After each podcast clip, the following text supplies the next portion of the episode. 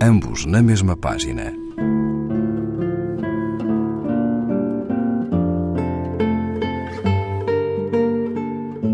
Um programa de Raquel Marinho.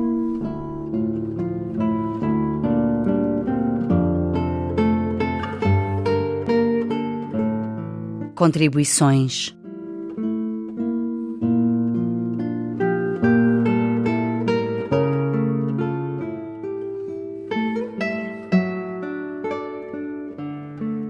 Karl Marx não teve nunca, sem sabê-lo, um gravador estrategicamente colocado no seu sítio mais íntimo.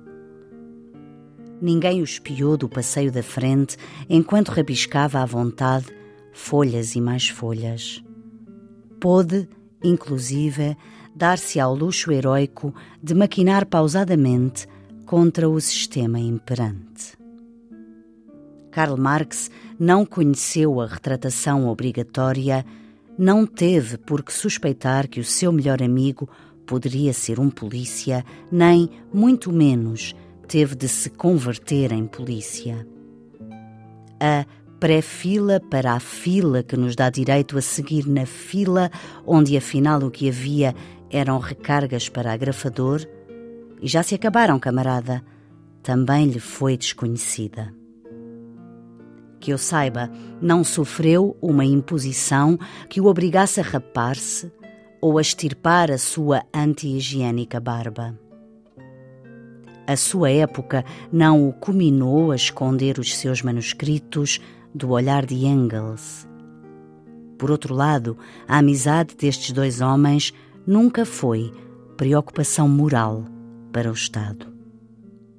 Se alguma vez levou uma mulher para o seu quarto, não teve de guardar os papéis debaixo do colchão e, por cautela política, lhe fazer, enquanto a acariciava, a apologia do czar da Rússia ou do Império Austro-Húngaro. Karl Marx escreveu o que pensou. Pôde entrar e sair do seu país. Sonhou, meditou, falou, tramou, trabalhou e lutou contra o partido ou a força oficial imperante na sua época. Tudo isso que Karl Marx pôde fazer pertence já à nossa pré-história. As suas contribuições para a época contemporânea foram imensas.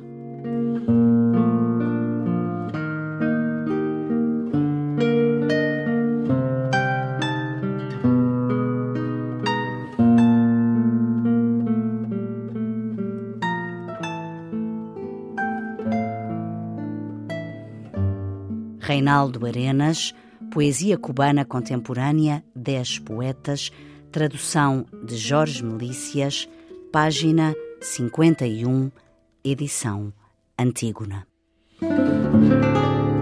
Ambos na mesma página. Um programa de Raquel Marinho.